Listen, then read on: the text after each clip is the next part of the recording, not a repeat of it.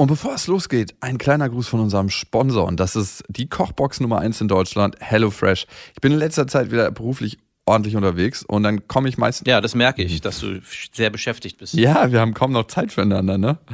Leider. ja, und dann komme ich abends spät nach Hause und habe natürlich A, keinen Bock mehr einkaufen zu gehen, aber ich habe vor allem keine Zeit einkaufen zu gehen.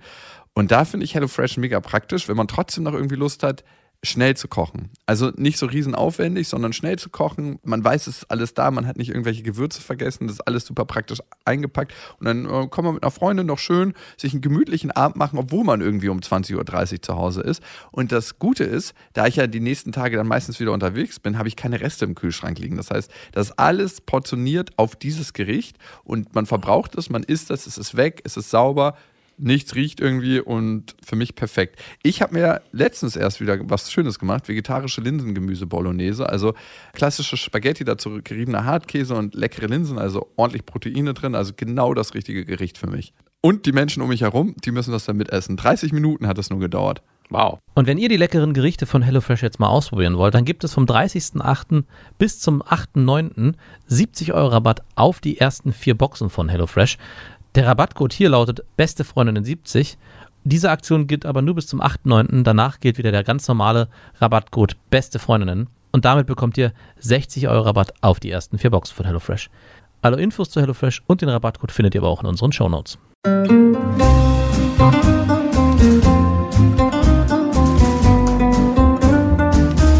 Das sind beste Freundinnen mit Max und Jakob. Schrei oder schrei ich nicht?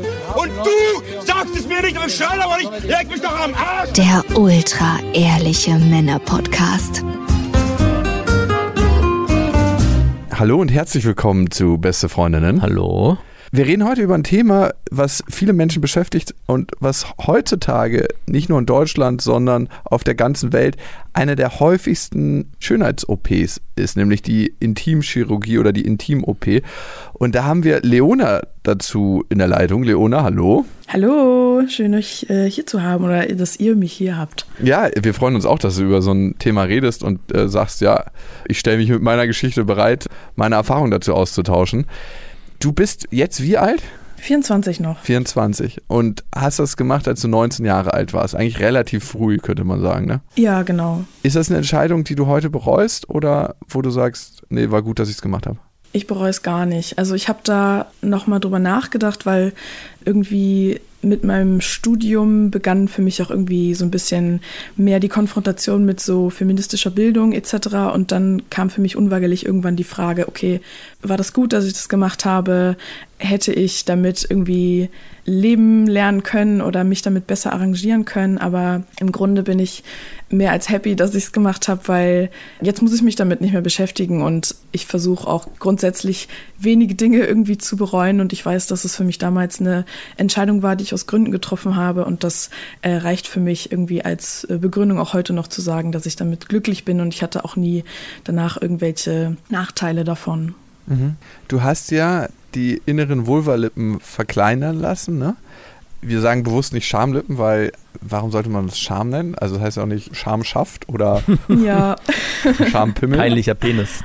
Schamlachs. Schamlachs. Der peinliche Penis und die äh, Schamlippen. Eigentlich schon ein komisches Wort, ne? Ja. Ähm, da habe ich auch ganz lange nicht drüber nachgedacht. Und mhm. erst als dann irgendwann kam, ja, warum denn Schamlippen? Gibt es dafür nicht einen anderen Begriff wie eben Vulvalippen? Und es fällt mir noch ein bisschen schwer, das so in meinen Sprachgebrauch einzubringen, weil ich meine, so oft sage ich jetzt, oder spreche ich nicht von meinen Vulvalippen, dass ich das schon praktisch so mich darin konditioniert habe, das Wort zu ersetzen. Aber ich finde es auf jeden Fall auch gut, wenn man über diese kleinen Dinge spricht und sagt, okay, warum denn Charme? Ja, Sprache kreiert Realität, das muss man immer sehen. Und ich finde auch Vulvalippen klingt viel fruchtiger. Also wenn man über Schamlippen redet, das klingt ziemlich mhm. herb. Das ist ein fieser Abgang von einem Wein. Das ist so kurz angebunden. Das ist der Bremsstreifen auf der Straße, vielleicht nicht nur der. Und Vulvalippen ist so eine Note von Passionsfrucht ähm, mhm. und Pfirsich. Da ist alles mit dabei. Lass uns doch mal an Anfang deiner Geschichte gehen und gucken, wie bist du aufgewachsen? Wie ist deine Familie mit Sexualität umgegangen? Was würdest mhm. du sagen? Super entspannt. Also ich glaube, meine Eltern haben nie ein großes Geheimnis um so Aufklärungsfragen gemacht. Also dem Mythos zufolge habe ich, glaube ich, schon relativ früh irgendwie so mit vier, fünf Mal nachgefragt. Und dann haben meine Eltern mir das auch ganz realitätsgetreu irgendwie erklärt. Dann war das für mich cool. Und dann war ich eigentlich diejenige in meinem Freundinnenkreis, die dann die anderen Mädels so aufgeklärt hat. Und dann war ich so, ja, es funktioniert übrigens so und da gibt es den Penis und da gibt es die Scheide und dies, das.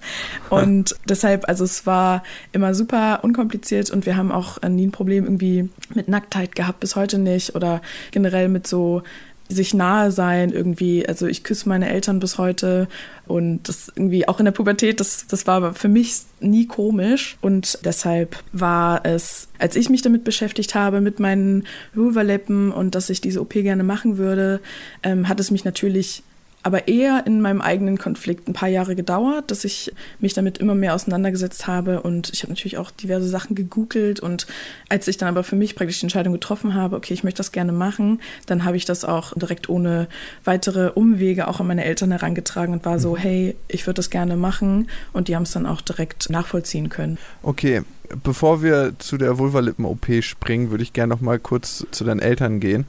Mhm ihr küsst euch ähm, zur Begrüßung oder wie läuft Ey, ich das? wusste, dass es kommt. Auf dem Mund, ne? Wahrscheinlich. Ja, genau. Mit Zunge ja. oder ohne? Wie es ist, wie, wie man sich fühlt. Nein, Spaß natürlich nicht. Also soweit. Kommt drauf an, wie viel Aperol Spritz wir getrunken haben. nee, ganz normal. Also ja, wir küssen uns auf den Mund und nicht nur zur Begrüßung. Also ja, einfach normal, wie wenn man halt Leute lieb hat. I don't know.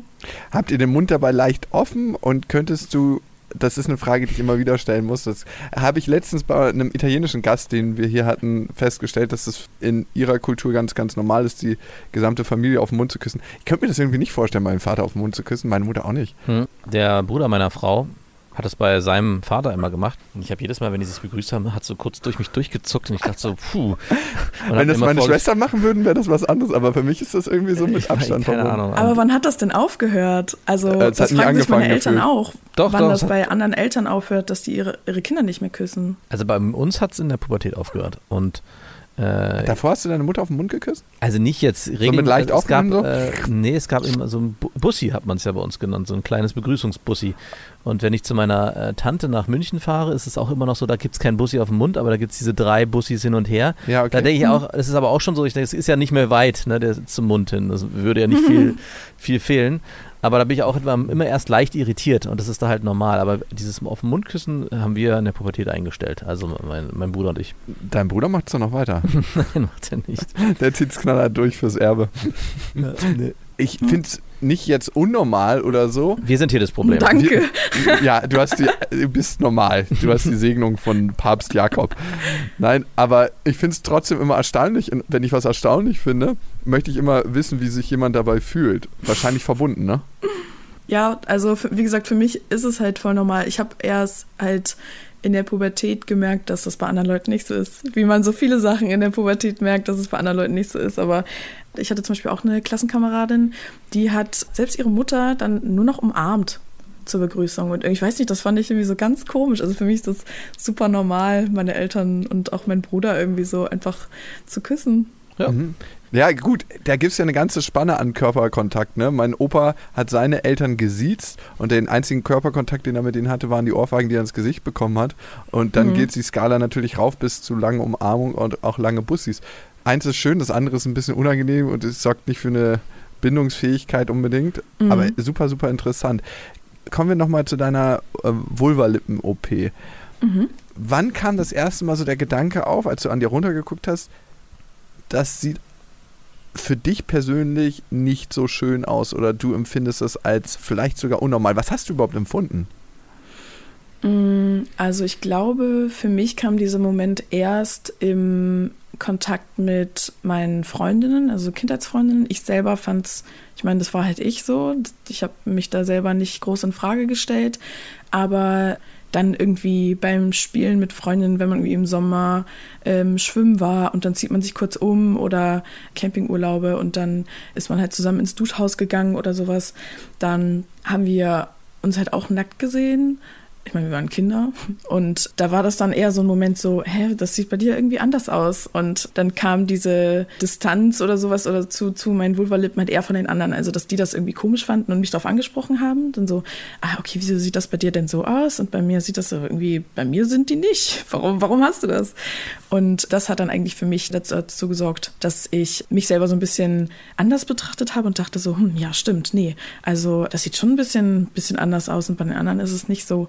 Und das war für mich dann halt in, in Kindertagen, glaube ich, der Auslöser, dass ich mich selber anders betrachtet habe. Ja, für einige ist ja das Idealbild die sogenannte Brötchenoptik, dass die äußeren Vulvalippen größer sind und quasi über die inneren Vulvalippen Mhm. gehen. Bei dir, wie sah das aus zu dem Zeitpunkt, als du das erste Mal gesagt hast, ha, stimmt, das sieht auch bei mir anders aus durch die Reflexion der anderen.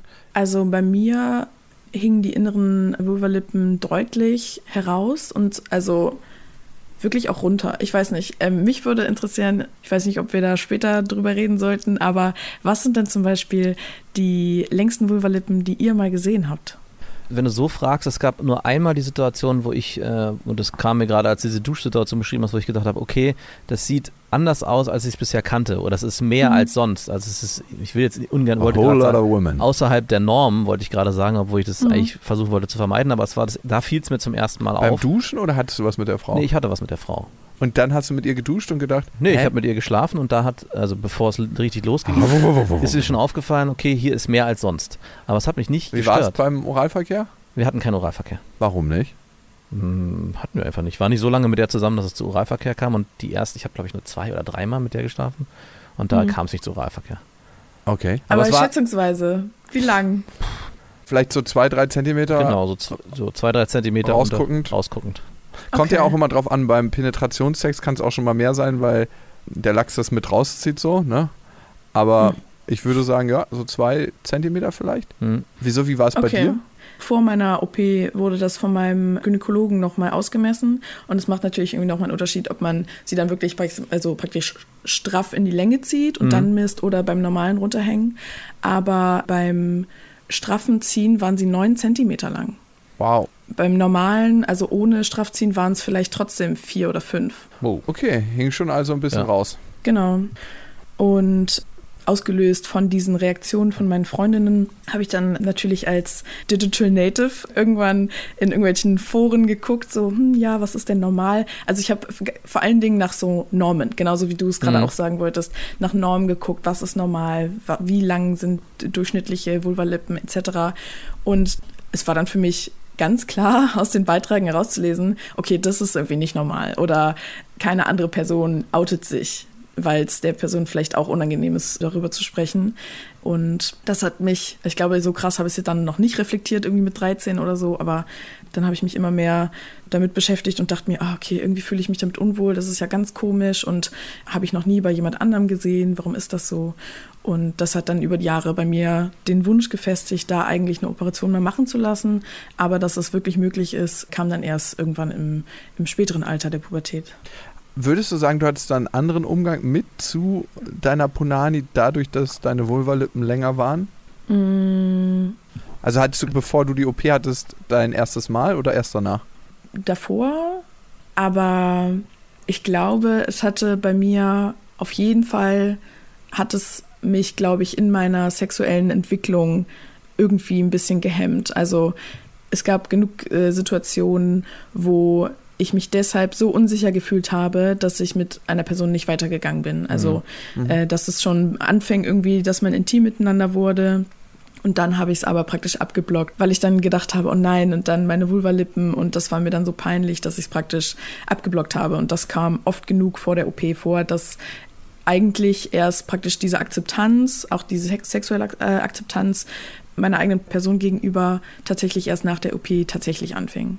Aber es gab nicht mal die Situation, dass ein Typ, äh, wenn du mit einem geschlafen hast, gesagt hat, äh, ich weiß ja nicht, wie oft du das vor der Operation hattest, Mhm. oh nee, lass uns das hier beenden, das ist mir nichts. Das gab's nicht. Nee, Also, äh, dass du auch daraus hin eine Motivation für dich jetzt gezogen hast, nicht das, äh, also zu sagen, hey, Mhm. ich merke, dass bei mir, dass mir ein Hindernis ist, und, weil Typen auf mich komisch reagieren, also dass, dass deine Angst wurde nicht bestätigt. Nee, genau. Also ich habe grundsätzlich versucht, diese Situation großzügig zu umschiffen, dass es Mhm. halt gar nicht zu dieser Konfrontation kam. Okay.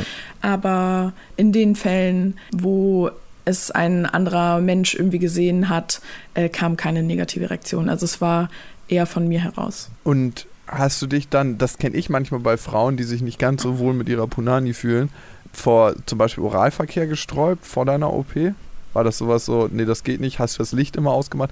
Ich merke immer, wenn eine Frau es extrem dunkel haben will beim Sex, dann weiß ich, dass sie unsicher ist mit ihrem Körper. Ich Weil das liegt ja nicht daran, dass sie mich nicht sehen will. Und Mach mal bitte das Licht aus und ich habe hier noch Augenklappen für dich mit. Genau, es soll nur ums Fühlen gehen. Und deine Augen sollen keine Rolle spielen. Dann weiß man eigentlich, dass die Frau sehr unsicher mit ihrem Ja. Körper ist. Oder wenn eine Frau auch keinen Bock hat, bei Sonnenlicht zu bumsen, ne? Oder die Gardinen zuzieht oder so, dann weiß man, okay, sie ist sich nicht so richtig sicher an ihrem Körper. Hattest du solche Sachen? Ja, doch. Also generell, also alles hat bei der Unsicherheit irgendwie mit reingespielt. Also am liebsten auch dann irgendwie Gardinen zu, Licht aus und das hätte ich, glaube ich, sonst nicht zugelassen oder mich damit nicht wohlgefühlt. Wie war denn dein erstes Mal dann? Konntest du dich entspannen? Mm, nee, nicht so richtig, glaube ich. Unspektakulär, aber irgendwie hatte ich das trotzdem die ganze Zeit im Kopf. Ich war dann happy, dass dann keine negative, äh, negative Reaktion kam, aber ähm, entspannt war ich dabei, glaube ich, nicht. Hm. Also ich glaube, entspannt waren wenig Menschen bei ihrem ersten Mal. Nee. Aufregend irgendwie. Also fand ich zumindest. Aber nee, für mich war es auch sehr unspektakulär, weil ich mir gedacht habe, so, alter Schwede, deswegen kaufen sich Männer große Autos? Ist es deswegen? Diese, für mich, ich hatte halt null Gefühl irgendwie so, ich war so rein, raus, rein, raus, rein, Mhm. raus. Hat halt null Gefühl erzeugt. Also wirklich zero, zero. Es war so wie so ein Händeschütteln, wieder Hände weg, Händeschütteln, wieder Hände weg. Und äh, es war echt nicht, nicht geil. Gab es denn positive Resonanz? Nee, ich glaube nicht. Ich glaube, es, also, es wurde von Männern unkommentiert gelassen. vor deiner Intim-OP, ne? Irgendwann Mhm. kam mir der Tag, dass du gesagt hast, jo, jetzt mache ich's. Ich lass mich operieren und jetzt muss ich den Weg finden, wie ich das mache. Hast du mit Leuten davor geredet, mit guten Freundinnen, mit deinen Eltern und wie haben die darauf reagiert?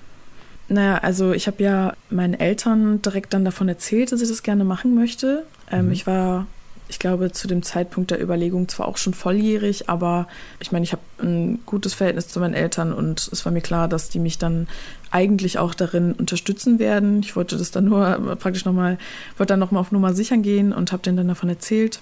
Und dann meinten die so, ja klar, kein Problem, wir supporten dich. Papa Ähm, fertig zum Krankenhaus. Oder Mama? ja, genau. Also wir sind dann, ich habe dann ein Beratungsgespräch bei meinem Gynäkologen nochmal gemacht und meine Mutter ist auch ganz, ganz toll, die übernimmt immer so Infotelefonate. Also auch heute ruft sie noch irgendwie bei der Versicherung für mich an oder sowas, wenn, weil manchmal will ich es gar nicht, aber dann kann ich sie auch gar nicht, äh, gar nicht dran hindern. Dann ist sie immer so, ja, ich habe da und da angerufen und es ist so und so.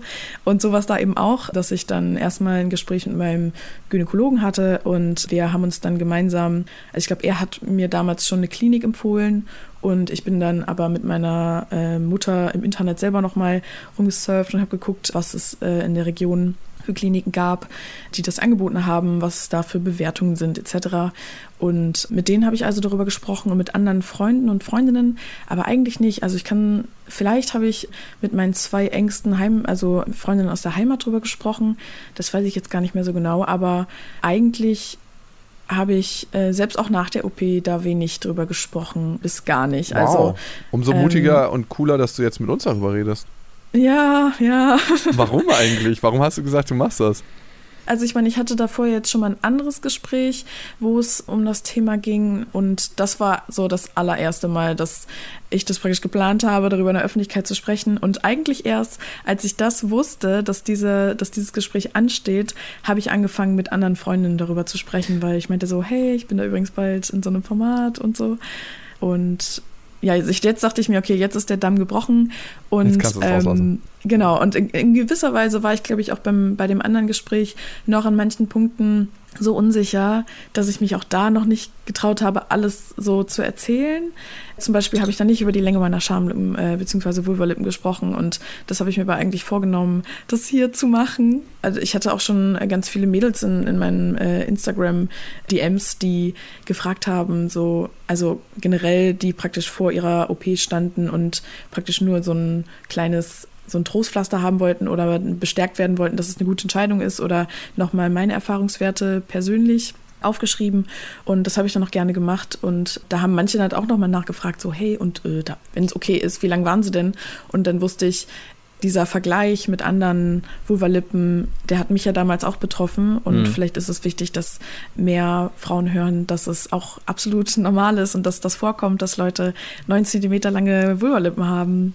Gab es denn jemand, der dich von der Operation abbringen wollte? Also der, die Gynäkologin oder deine Eltern, die gesagt haben, mach es lieber nicht? Oder war das komplett dir selbst überlassen? Also grundsätzlich war das, glaube ich, eher so eine Skepsis, bevor die GynäkologInnen in der Klinik mich gesehen haben. Also wir hatten dann auch dort ein Beratungsgespräch, das war aber schon nachdem ich praktisch mit meinem eigenen Gyn gesprochen habe. Und dann haben wir halt einen Termin gemacht und die Frau, die uns dort empfangen hat, vor der Untersuchung meinte, ja, kann man machen, ist ein kosmetischer Eingriff.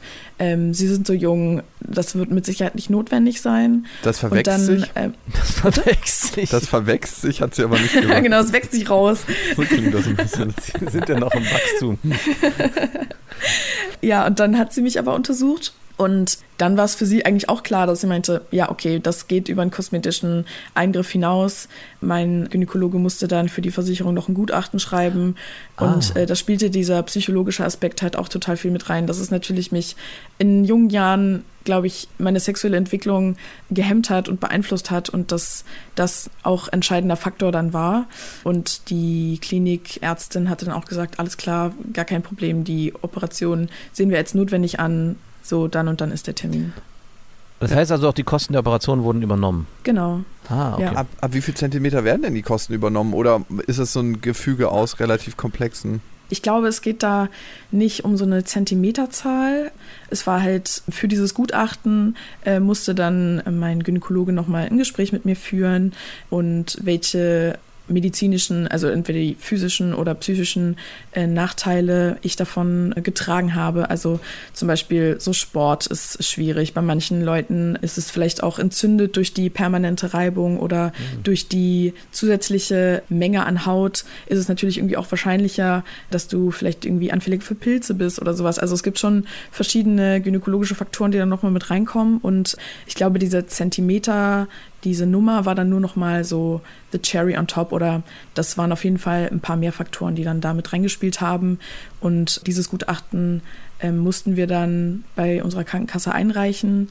Aber das Fazit meines Gynäkologen war dann schon, dass er die Operation auch als notwendig anerkennt oder ansieht. Und die ähm, Versicherung hat dann gesagt, alles klar, wenn der Gynäkologe davon überzeugt ist, dann übernehmen wir das.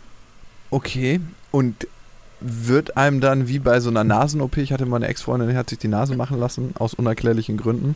Und da wurde ihr vorher die Nase gezeigt, die sie dann bekommt. Die sah übrigens richtig anders aus nach dieser Nasen-OP. Das war äh, erschreckend. Ja, also obwohl es nur so wenig war, was sie an ihrer Nase machen lassen haben, sie hat sich den Steg ein ganz bisschen dünner machen lassen, trotzdem hat es ein komplettes Gesicht verändert und bei dir hat es ja wahrscheinlich auch den kompletten Intimbereich verändert. Haben die dir vorher Voll. gezeigt, wie sie es machen? Also oder wie viel die abschneiden?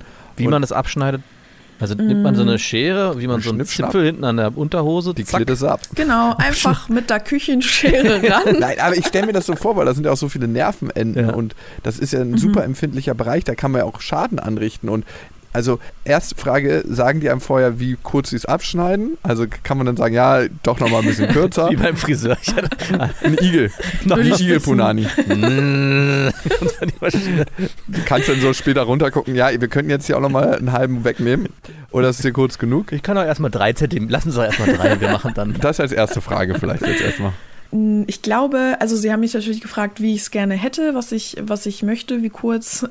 Und da Nur ein bisschen haben, also sie haben jetzt aber keine, keine Animation oder sowas gemacht und dann so, ja, und so wird ihre Vulva dann danach aussehen, so das Und gab's wenn wir die ausmachen, dann so und dann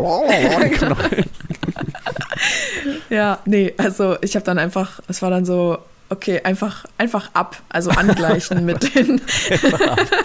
Weg. Ist es jetzt mittlerweile so, dass die äußeren Schamlippen länger sind als die inneren oder haben sie so- so viel nicht abgeschnitten? Boah, gute Frage. Ich glaube, Schamlippen, es da ist ist mir wieder so, rausgerutscht. ich glaube, die sind relativ gleich lang jetzt. Vielleicht sind die inneren, oder? Nee, ich glaube, sie sind gleich lang. Ach so, okay. Dann. Und jetzt, wenn du so einen Spiegel an deine Punani hältst, das machst du ja auch manchmal bestimmt, oder? Hast du ja bestimmt schon mal gemacht. danach mit? Sicherheit. Ja, ist aber schon eine Weile her tatsächlich. Macht man jetzt auch nicht täglich. Ich, also, Als Mann immer Also- nur, wenn man sich die Kimme rasiert. Begrüßungsritual. Hallo, guten Morgen. Der demütigste Hockstand der Welt, wenn man als Mann über einem Spiegel hockt und mit so einem Nassrasierer und so einem, an so einem Besenstiel sich unten die Kimme rasiert. Dann wünscht man sich einfach nur, dass A, keiner reinkommt und B, Außerirdische keinen Film von einem machen. Oder vice versa die NSA. Also hast du deine Punani danach angeguckt und gesagt so, wow, ja, schön, ich bin voll happy. Ja, also ähm, es hat eine Weile gedauert, weil es natürlich, ich hatte zu keinem Zeitpunkt nach der OP Schmerzen, was mich auch verwundert hat. Wow, das ist super Ähm, selten, by the way. Super, super selten. echt? Das soll eine der Wow. schmerzhaftesten OPs sein, habe ich gelesen. Ich hatte selber natürlich noch keine richtigen Berührungspunkte damit, also mit Freundinnen oder so. Es soll ultra schmerzhaft sein. Ja, das ist auch so eine Frage, weil es sind ja auch ganz viele Nervenenden in den Vulvalippen. Gab es da irgendwie Einbußen in Sachen Gefühl? Weil wenn man da was abschneidet, kann das ja auch sein, dass du nicht mehr so empfindlich bist. Also darf Ja. ich mal fragen, hat sich an deiner Orgasmusfähigkeit was getan? Also warst du vorher orgasmusfähig und bist es jetzt nicht mehr oder war, ist das unverändert geblieben? Also, das war ja auch meine große Sorge natürlich vor der Operation und aus so Erfahrungsberichten aus dem Internet wurde mir das jetzt auch nicht so richtig klar. Ähm, erst dann eigentlich, oder ich weiß gar nicht, ob ich da mit meinem Gynäkologen irgendwie drüber gesprochen habe, aber ich bin dann, glaube ich, einfach mit einem positiven, mit einer positiven Grundstimmung rein und dachte mir so, ach, okay, das wird schon irgendwie gut gehen. Gerade weil ich dann auch mitbekommen habe, okay, es ist jetzt keine seltene OP. Also es machen viele Leute so, die, die machen das gefühlt jeden Tag. Das wird schon nichts schief gehen. Und ich hatte vor der Operation keinen Orgasmus. Deshalb kann ich da den Vergleich nicht ziehen, aber danach halt. Und ich glaube, so auch in der normalen Sensibilität konnte ich keine Einbußen irgendwie ausmachen. Also ich glaube, es hat sich nichts verändert an meinem Empfinden. Aber du hast selber äh, vorher nicht bestimmt, wie viel du abgeschnitten haben möchtest, sondern das hast du alles eigentlich den Ärzten überlassen. Na doch, also ich habe halt gesagt, dass ich es gerne, ja, ich, also ich meine, wieso sollte ich dann auch wollen, dass ich meine längeren Schamlippen trotzdem noch lang irgendwie lasse? Also ich meine, ich hatte ja immer noch diese Norm im Kopf, dass die äußeren Vulvalippen da irgendwie Okay. äh, den, den Abschluss bilden Mhm. sollen. Und ich glaube, das war schon dann auch das, das Bild, das ich dann in das Gespräch mit hineingetragen habe. Ah, Genau, also du hast dir ein Bild verkauft, beziehungsweise ein Bild präsentiert, wo du sagst, das würde ich mir wünschen, äh, in- in, der, in die Richtung soll es gehen und daran haben die dann sozusagen sich Ja. äh, orientiert. Okay. Genau. Hast du Bilder mitgebracht dann und gesagt, so hätte ich es gern? Nee, ich glaube, die hatten Bilder. Mhm. Ich glaube, die hatten so eine Mappe mit Vorher-Nachher-Bildern. Hatten die denn auch Namen, dass man sich das merken konnte? So? Wie bei so einem Gericht, was man bestellt? So? Oder hatten die so Bestellnummern? Äh, ich nehme die 172. Nee, ja, die kostet aber extra und die kommt mit einer anderen Soße. Nee, ich glaube, wir haben, das war dann eher so halt im, im Gespräch ausgemacht, so, okay, offensichtlich stören mich meine langen äh, Vulvalippen. Ich hätte sie gerne an die äußeren angeglichen, dass es halt ein einheitliches Bild ist. Ich glaube, das war so eigentlich die einzige Absprache für die Operation. Und wie werden die abgeschnitten? Es gibt ja die Technik mit dem Laser, dass sie quasi mit dem Laser gestutzt werden. Dann gibt es, glaube ich, eine chirurgische Variante mit dem Skalpell. Wie war es bei Mhm. dir? Äh, ich habe das nochmal im OP-Bericht nachgelesen und ich glaube, es war bei mir die Laser-Variante. Das heißt, sie werden dann auch wirklich, ist wirklich so durchgeschnitten oder werden die gekürzt oder wie, wie kann man sich das vorstellen? Was, hattest du eine Vollnarkose? Äh, ja, eine kurzzeitige. Also ich war auf jeden Fall geistig nicht anwesend. Hätte es wahrscheinlich auch komisch gerochen, weil wenn Haut, Oh ja, i. also das ist wirklich was, was man nicht riechen Nee. möchte. Das riecht wie beim Hufschmied. Aber generell bin ich so, bei allem Möglichen denke ich mir so, gib mir Vollnarkose. Ich will nichts mitbekommen. Ich habe selbst mal eine Weisheitsszene unter Vollnarkose rausbekommen.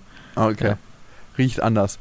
Gut, dann bist du aufgewacht aus, aus der Narkose und was war das für ein Gefühl? Weil dann ließ ja auch letzten Endes das Schmerzmittel nach wahrscheinlich. Oder hast du einfach permanent dann danach irgendwie was gekriegt? Gepumpt. Es war, die Operation war, glaube ich, so am frühen Vormittag oder Morgen. Äh, Meine Mutter hat mich zur Klinik gefahren und dann bin ich nach der Operation im Aufwachraum aufgewacht und hatte da irgendwie, ich glaube, eine trockene Scheibe Brot und äh, Marmelade, diese kleinen aus diesen Plastik, diesen Plastikschälchen. Willkommen im Krankenhaus, dem Schlemmerbefehl schlechthin. Genau so. Gesunde Ernährung gehört nicht zur Gesundung. Ja, stimmt, ne? Die wollen halt schon da behalten mit dem Essen. Ne? Und ich war schon irgendwie ein Glas Wasser. Ich war auf jeden Fall noch so ein bisschen verpeilt und die hatten mir so ein Kühlpad gebastelt. Also das war, glaube ich, einfach ein Kondom mit Wasser in diesen Papierhandtüchern, in diesen grauen, diese ganz schlimmen. die Uh, so, die so komisch immer riechen. Wenn man sich damit abtrocknet, denkt man so, ja, genau. es. Ja. Daran war das so eingewickelt und die meinten, hey, das ist super, das Schieb kannst das du rein damit. einfrieren. Nee, das sollte ich einfach außen, außen so. anlegen. Aber weil ja andere Kühlpads, also echt mal, keine Ahnung, so Kühlakkus für irgendwelche Kühltaschen sind ja immer diese eckigen Blöcke. Und ich meine, dafür ist meine Region einfach ein bisschen zu soft. So, da passt so eine Kante nicht gut rein. Und dann hatten, war das, also hatte ich halt dieses äh, eingefrorene Kondom. Und das habe ich dann auch mit nach Hause genommen. Und dann musste ich viel liegen. Und ich glaube, ich hatte, also an dem Tag natürlich noch Schmerzmittel und ich glaube, ein, zwei Tage später auch noch irgendwie was, aber dann auch nicht mehr. Und ich hatte trotzdem keine Schmerzen. Ich glaube, ich hatte Ach, so ein krass. bisschen beim. Ich habe Berichte von Frauen gelesen, die hatten vier, fünf, sechs Monate die schlimmsten Schmerzen. Monate? Monate am Krass. Stück die Was? schlimmsten Schmerzen ihres Lebens. Wow. Wow. Also es geht wahrscheinlich beides, aber äh, sauber. Ja. Also schön für dich, dass es da nicht so war. Wann konntest du denn wieder Sex haben oder wann wolltest du denn wieder Sex haben? Du bist wahrscheinlich Mm. durch die Gegend gerannt, so, hier. Ja, man wird doch auch irgendwann mal geil. War das so auch noch in der Heilungsphase? Man kann sich ja dann nicht unten berühren, oder? Ich glaube, ich durfte auch so einen Monat oder sowas, sollte ich keinen Sport machen. Äh, Ich habe, ich weiß, ich habe zwei Wochen lang so nur Leggings getragen, also keine, keine eng anliegende Hose, damit es da praktisch kein, äh, nichts scheuert oder sowas. Aber ich glaube, dann hätte ich mehr oder weniger schon wieder alles machen können. Aber ich bin tatsächlich auch keine, keine horny Person. Also ich hatte danach nie oder nie diesen Moment, wo ich mir dachte, oh, ich will jetzt, aber ich darf nicht. Ah, okay. Ja, das ist ja jeder anders. Aber war denn dein Bedürfnis da? Also hast du gesagt, okay, jetzt, wenn du vorher diese Hemmung hattest, also wenn du vorher gesagt hast, aha, Mhm. ich weiß nicht, ich hab, vermeide Sex, weil nicht, dass der Typ äh, irgendwie Mhm. wegspringt, oder wa- was er wahrscheinlich tun wird, aber die Angst war ja vorhanden. War es danach so für dich, dass du gesagt hast, okay, ich habe jetzt Lust drauf, das zu zeigen, was ich jetzt hier Neues bekommen habe? Also, Ja, mein. seht her. Ähm, auch nicht so richtig. Mhm. Tatsächlich, also ich habe mich dann sicherer gefühlt, aber trotzdem, also dann dachte ich mir so, hm, okay, und wenn ich mich jetzt auf eine Person einlasse, muss ich dir dann davon erzählen? Also kann die Person Mhm. irgendwie erkennen? Ist dann vielleicht noch irgendwie eine Narbe oder sowas, die ich nicht richtig spotte? Oder muss ich da so offen in die Situation reingehen, dass ich sage, hey, ich hatte übrigens meine Schamlippenverkleinerung oder da wusste ich nicht, okay, muss ich das jetzt erzählen? Deshalb, ich glaube, ich hatte nach wie vor noch dieses psychische Anhängsel, dass ich nach wie vor diese Unsicherheit natürlich noch mit mir getragen habe, dass ich mir doch dachte, okay, jetzt bin ich irgendwie auch 19 und ich weiß nicht. Also, ich glaube, ich war einfach lange noch unsicher. Und hast du es mal einem Sexualpartner von dir erzählt, dass du ein Intim-OP hattest? Nee. Noch nie. Das weiß kein Mhm. einziger. Ist ja eigentlich auch keine Notwendigkeit da. Nö, ist auch nicht. Also es ist so, was ich vorhin mir auch äh, gedacht habe, so warum, du hattest ja gesagt, ja, ich habe es noch keinem so richtig erzählt und dir auch und dich auch Mhm. gefragt, soll ich es überhaupt erzählen? Und ich habe sofort kam bei mir der Impuls, warum? Also es ist ja jetzt nichts Mhm. irgendwie, es ist eigentlich wie eine innere Operation, wenn man, weiß ich, ein Organ rausnehmen lässt als Beispiel, da Ja. würde ich jetzt auch nicht erzählen. Und guck mal, übrigens, ich muss dir noch erzählen, mir wurde der Blinddarm rausgenommen. Also jetzt, natürlich ist es eine äußerliche Sache, die passiert ist bei dir, aber es ist ja nicht so, dass man das offensichtlich sieht oder dass es Ja. Notwendigkeit, dem zu, gibt- Notwendigkeit gibt es sowieso nicht. Aber Mhm. auch der Impuls von dir, äh, der irgendwie da ist, konnte ich erst gar nicht nachvollziehen. Musst du das, du musst es eigentlich, man muss es eigentlich keiner erzählen. Es gibt du hast doch auch irgendwann erzählt, dass du nur einen Hoden hast. Genau, aber da ist es eine Sichtbarkeit. Also es ist ja definitiv sichtbar, weil ich ja nur noch einen habe, dass es irgendwann so einen Moment gab, wo ich sage, okay, schwerer äh, Golfball ist ich will ja mal, ich will ja mal äh, Für Aufklärung Klattisch äh, kl- aufräumen. Falls du dich wunderst. Weil ich, ich konnte das absolut nachvollziehen, so dieses Gefühl, äh, und das hätte ich mir gewünscht, nämlich, dass ich im Nachhinein sage, hey, ich will es keinem erzählen, weil Mhm. es gibt ja eigentlich gar keinen Grund dafür. Also zumindest haben wir alle versichert, es gibt keine Zeugungsschwierigkeiten etc. Ja. Ähm, also brauche ich es auch nicht erzählen, aber es war halt sichtbar. Also definitiv Mhm. konnte man und auch fühlbar. Bei dir kommt immer erst so ein, so ein kurz warme Luft. So pff, das ist jetzt die Zeit, wo der eine Hoden schießen würde. Und dann Dann kommt der andere.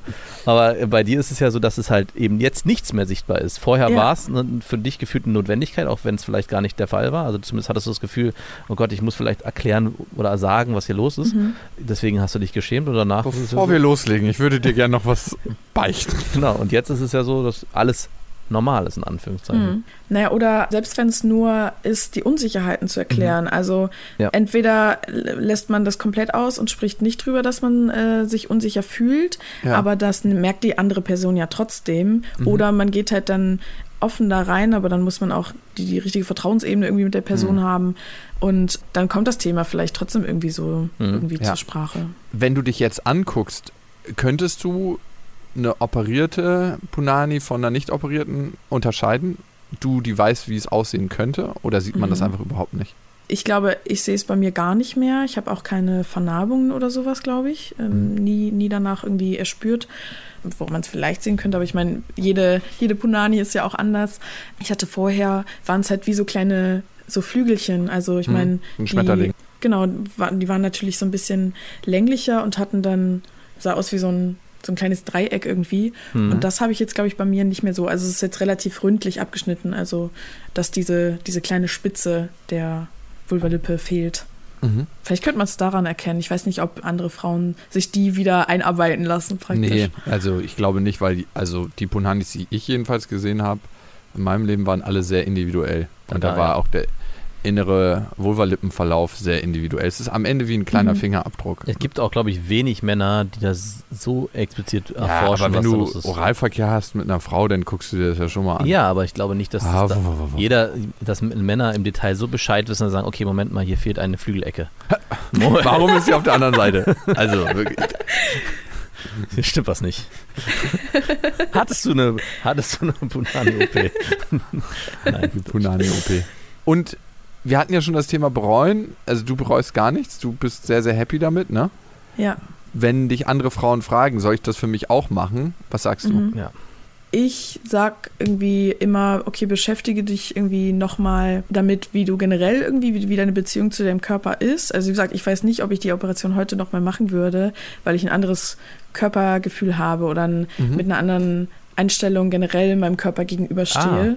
Was aber halt unabhängig von der OP jetzt ähm, entstanden ist, sondern eher generell äh, zum Beispiel mein Bezug zu so feministischen Themen hat damit angefangen, dass ich eigentlich über so Body Positivity daran gekommen bin und eigentlich auch immer Schwierigkeiten so mit meinem, mit meinem Körper hatte, mit meinem Gewicht, was eine zusätzliche Unsicherheit natürlich auch war, dass ich darüber dann eigentlich angefangen habe, mich und meinen Körper nochmal versucht habe, ein bisschen anders zu begreifen und daraus jetzt ein anderes Mindset sich entwickelt hat.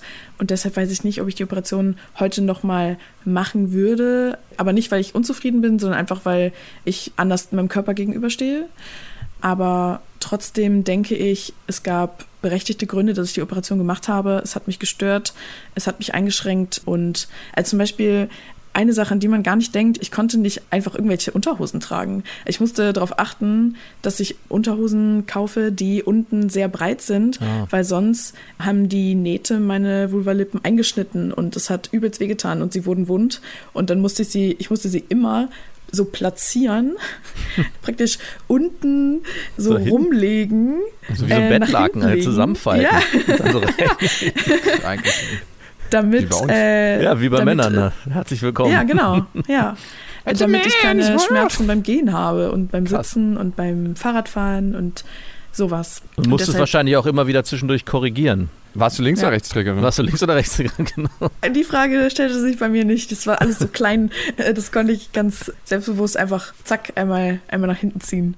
Du sagtest, du hast ein anderes Körpergefühl entwickelt. Mhm.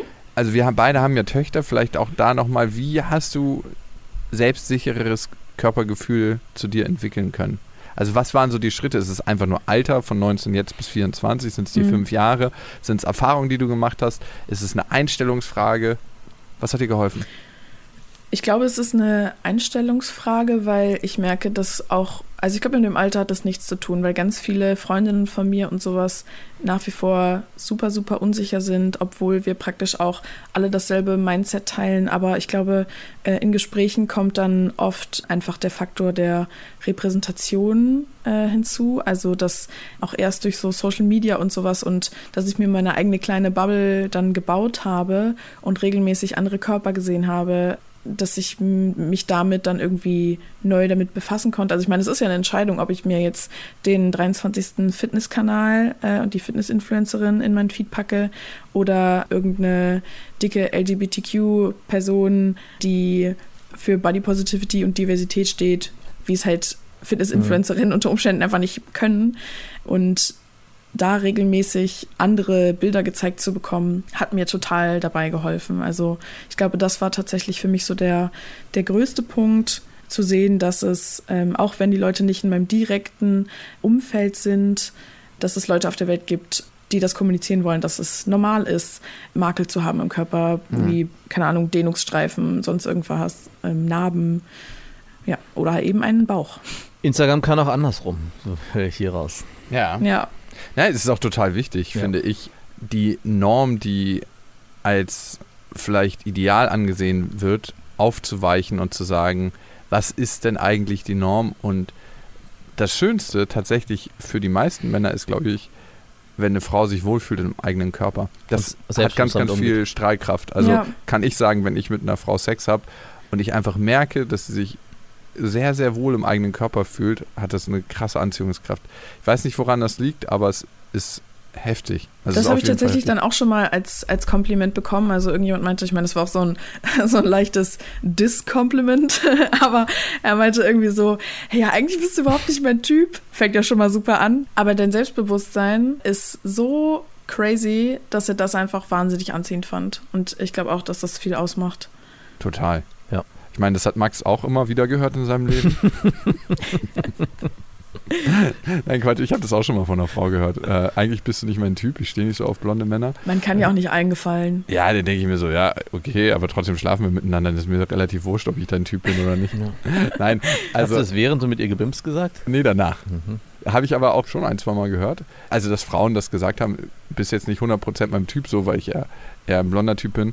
Und dann denke ich mir so, ja, pff, schön, dass du es mir sagst, aber ist jetzt nicht so wirklich entscheidend für mich. Mhm. Aber am Ende, ich glaube auch gerade wenn man mit einer Person dann in Beziehung ist, ist dieses, was man am Anfang gesehen hat und was so vielleicht einen optisch angezogen hat, rückt immer mehr in den Hintergrund. Weil man ja auch eine Person, wenn man zum Beispiel mit ihr in Beziehung Ja. ist, sie, in sie verliebt ist und sie auch liebt, mit anderen Augen betrachtet. Das ist so krass. Das habe ich schon oft in Beziehungen gemerkt, dass wenn ich mit einer Frau zusammen war, fand ich die ultra, ultra schön. Und wenn ich dann nicht mehr mit ihr zusammen war, habe ich sie das erste Mal wieder neutral gesehen und dachte so, ah, okay, das gefällt Mhm. mir jetzt doch nicht so. Und ja, also ist eine sehr schöne Frau, aber doch nicht das, was ich eigentlich normalerweise so anziehen finde. Oder auch davor, Ja. ne? bevor Das- man mit jemandem zusammenkommt, dass man ihn vielleicht im ersten Moment attraktiv findet, aber dann so ein paar Sachen findet, die einen stören. Und so mehr Mhm. man die Person kennenlernt, umso attraktiver wird die dann auch äußerlich. Also Ja, von ja. innen nach außen und von außen Ja. nach innen. von außen nach innen, von innen nach außen. Und ganz schön ist es, wenn es öfter von innen nach außen ist, als von außen nach innen. Aber beides ist wichtig beim Sex. ja, stimmt. Ja, vielen, vielen Dank für deine Offenheit. Das hat mir auf jeden Fall, ich möchte nicht sagen, einen tieferen Einblick gegeben, Leona, aber es ist doch Aber irgendwie so. schon. irgendwie schon. Ja, und ich finde es schön, dass du das Thema irgendwie äh, ja, in die Öffentlichkeit trägst. Also, ob es jetzt gut oder schlecht ist, so eine Intim-OP zu machen, ich finde, das steht keinem von uns zu, das über einen anderen Menschen Mhm. zu sagen, Mhm. weil das ist immer eine ganz persönliche, individuelle Entscheidung. Ich finde es auch komisch, wenn Leute darüber urteilen, so, das würde ich nie machen, das Ja, sollte man ja. auch nie machen. Da denke ich mir so, ja, aber äh, Dann mach's halt nicht, Egon. ja, genau. Genau, aber das ist zum Beispiel auch was, was sich bei Body Positivity, so gut es auch ist, dann auch wiederum Mhm. auch ärgert, weil es dann oft auch die Message verbreitet wird, steh zu allem, auch wenn du dich selber hässlich findest und man darf nichts dagegen tun. Also jetzt in deinem Fall, jetzt Mhm. auch wenn du sagst, hey, ich bin mittlerweile so weit zu sagen, dass ich die Operation wahrscheinlich heute gar nicht mehr gemacht hätte, weil ich selber mich äh, anders mit mir auseinandersetze und das kein Thema mehr ist. Aber jemand, der das Problem weiterhin hat, dem dann weiterhin signalisiert wird, auch durch Instagram, Ja. Steh dazu, sei doch einfach Frau genug, dass du bist halt wie du bist und derjenige das oder die Person dann, obwohl sie sich unwohl fühlt, Ja, zwanghaft dazu stehen muss, dass sie jetzt, weiß ich nicht, Dehnungsstreifen hat oder äh, Mhm. lange Schamlippen oder was auch Ja. immer. Also wer sich selber persönlich individuell verändern will und was machen muss, dem steht es auch zu. Der, was machen muss. Ja, für sich mein. Ja, okay, für sich okay. was machen muss. Du Der musst unbedingt was tun. eine Veränderung bei für sich braucht, weil er merkt, ich fühle mich so unwohl, dem sollte man es genauso zugestehen, wie man auch auf andere Seite kritisieren Ja, kann. und man muss auch sagen, wie viele große DAX-Unternehmen heutzutage Greenwashing betreiben. Mhm. So betreiben viele Instagrammer heute auch Body Positivity Voll. Greenwashing, wo ich mir denke so, ja, richtig, du machst das jetzt. Seht ihr hier so eine Body-Fitness-Tante? Auch ich habe einen Makel. Ich habe jetzt nach längerem Suchen einen Makel lange an mir. gesucht, An, aber ich habe ihn gefunden. ja, da denke ich mir auch immer so, ja, behalte es bitte für dich und schreck andere nicht ab. Und zwar hier hinter meiner Haarlinie. Das ist so ein bisschen so, wie wenn Pamela Reif sich anfängt, über ihre Figur aufzuregen. Ja, cool. Lieben, lieben Dank für den Einblick und Bims on. Bimson. Bimson. Bis dahin. Ciao, ciao. Bis dahin. Tschüss. Das waren Beste Freundinnen mit Max und Jakob. Jetzt auf iTunes, Spotify, Soundcloud, dieser YouTube und in deinen schmutzigen Gedanken.